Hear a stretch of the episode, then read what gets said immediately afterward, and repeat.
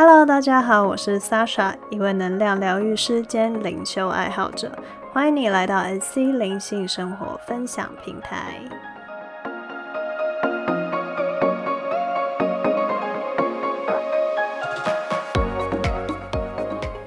好的，今天这一集想来跟大家讨论的主题是允许这件事。那嗯，我在这边也先稍微说明一下，今天这一集会比较适合想为自己的人生拿回选择权的人来收听。那至于为什么，等一下也会讲到。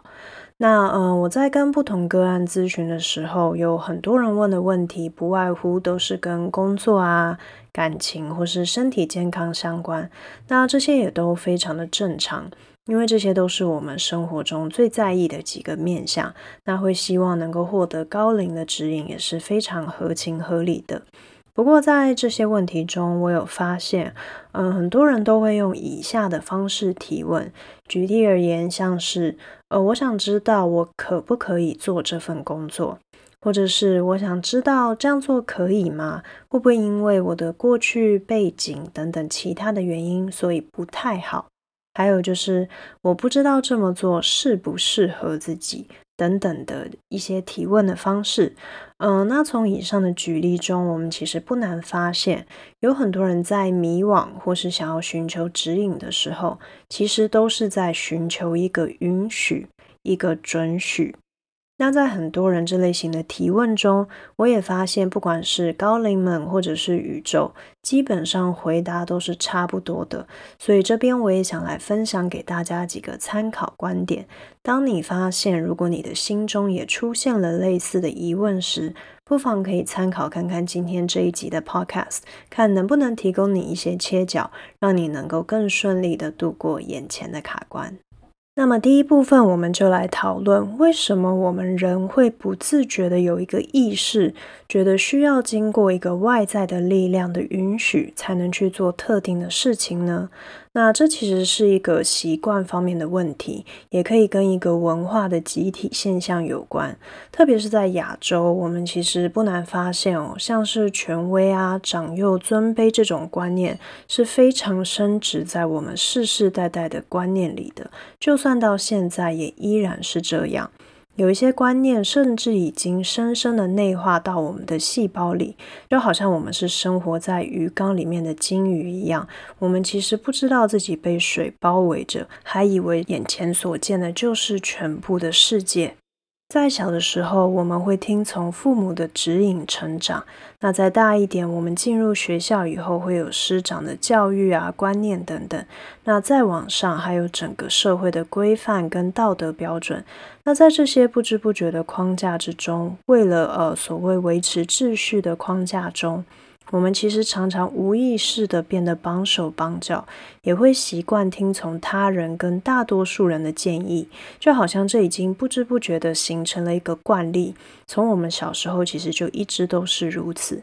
那在这边我也想先声明一下，这里并没有要反社会的意思。而是在回归个人选择的时候，其实我们可以先想看看很多个人的抉择，像是要做什么工作啊，要跟谁在一起谈恋爱，又或者是你的性向、你的喜好、你的兴趣，你想要成为怎么样的人？为什么不可以呢？那是谁曾经告诉过你不可以吗？那这个人说的话就一定是真的吗？有的时候，我们很在乎他人的允许，也不外乎是以下几个原因，也就是我们第二部分现在要讨论的在乎允许的原因跟动机。第一个就是害怕犯错，不想负责任，而这通常还有另一个潜在的状况，就是其实并不知道自己要什么，所以对于现况，我们是被动接受的。那对于不清楚自己想要什么的人，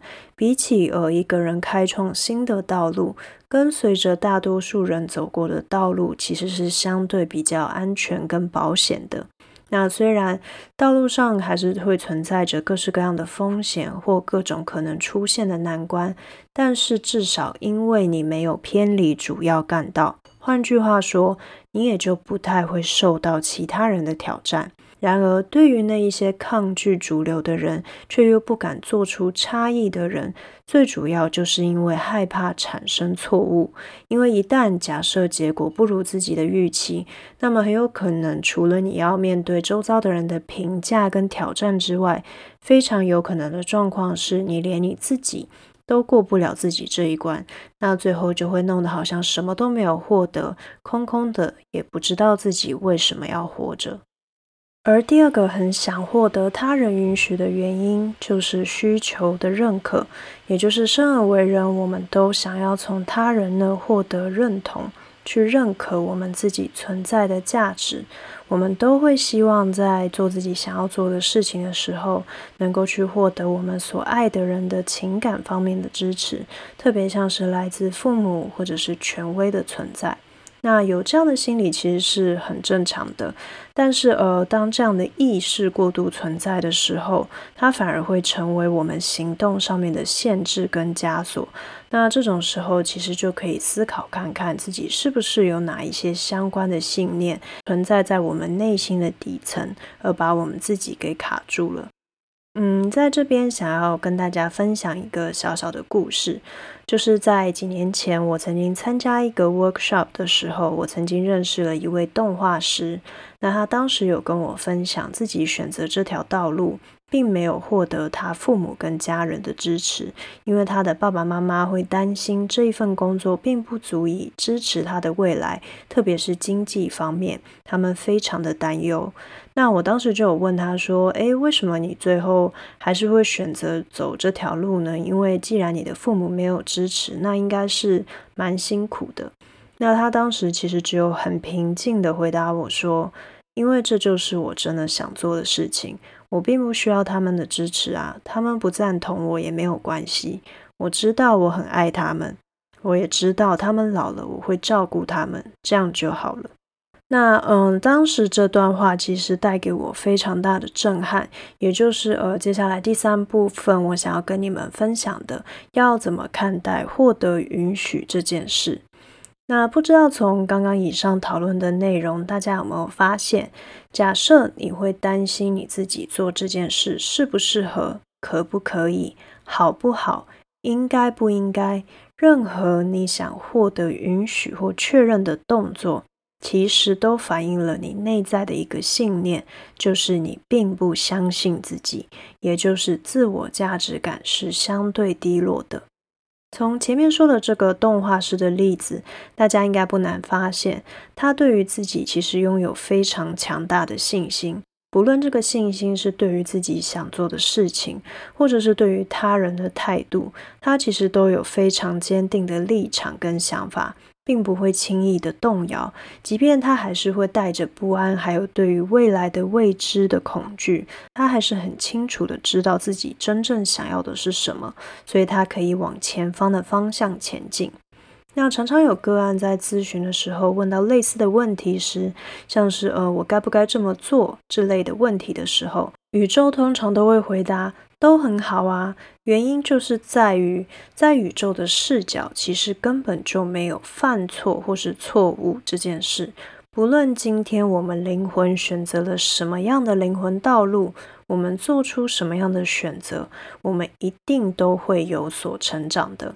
而我们之所以会这么不安，是因为我们真的很容易只用人类的角度去评估自己的成功跟失败，所以才会这么容易患得患失。但是，假如如果我们能够从宇宙的高度去看待自己的话，就会发现我们永远是只进不退，只有前进，没有退步，甚至连谈论前进的空间都没有，因为我们都是在这个圆满里面构成了一，每一个当下其实都是完美的，而我们不论做什么都是我们必然的样子，更没有所谓允许、适合、应不应该的问题存在了。所以，请记住，这个世界其实从来都没有怀疑你，真的怀疑你的都是你自己。假如你真的认为你遭受了周遭的人的挑战，进而影响了你的信心，那我在这边也必须非常诚实的说，那也是因为你内心对自己的信念不够强大，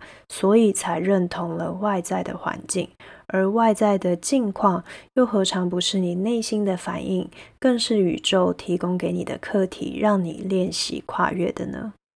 那讨论到这边，一定会有人心中产生疑问，就是那既然这样的话，我要怎么样才能够相信自己，产生力量呢？那也提供以下几个方法给大家参考。第一个，首先就是你可以问问看自己，为什么你不能相信自己呢？假如全然相信的话，会怎么样？那样的话，你有害怕或者是担心的事情会发生吗？也就是用这样不断向自己内在提问的方法，去看出自己底层的信念跟答案。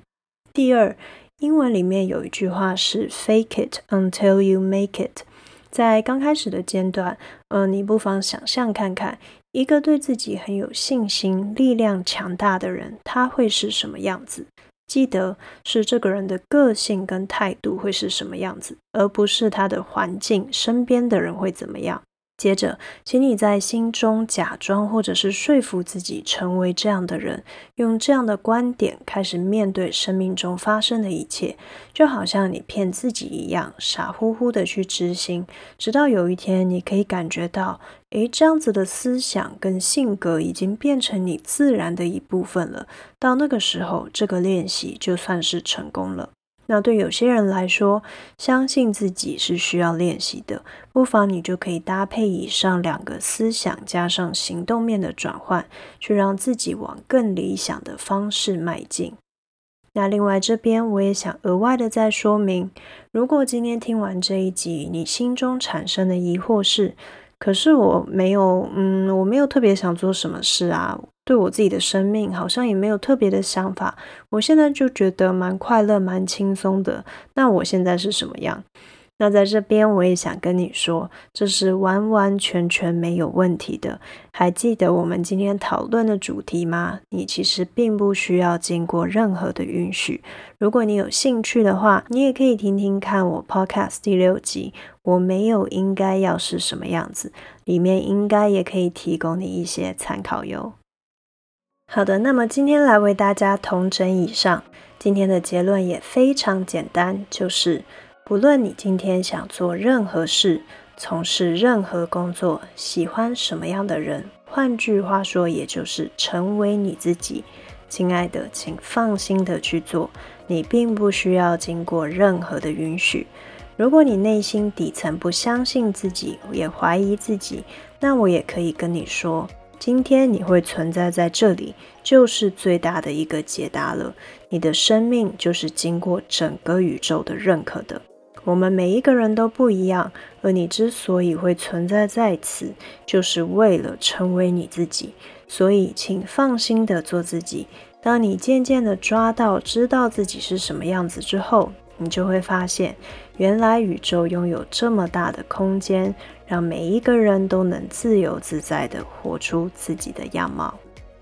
好的，今天的分享就到这边结束。如果你喜欢我的内容的话，欢迎订阅我的频道，或是到 Facebook 上搜寻 SC 灵性生活，或是在 Instagram 上输入 Sasha Chen 底线 SC S A S H A C H E N 底线 SC 来跟我进行分享交流。非常期待认识每一个你，还有听到你们的声音哟。那我们下次见，拜拜。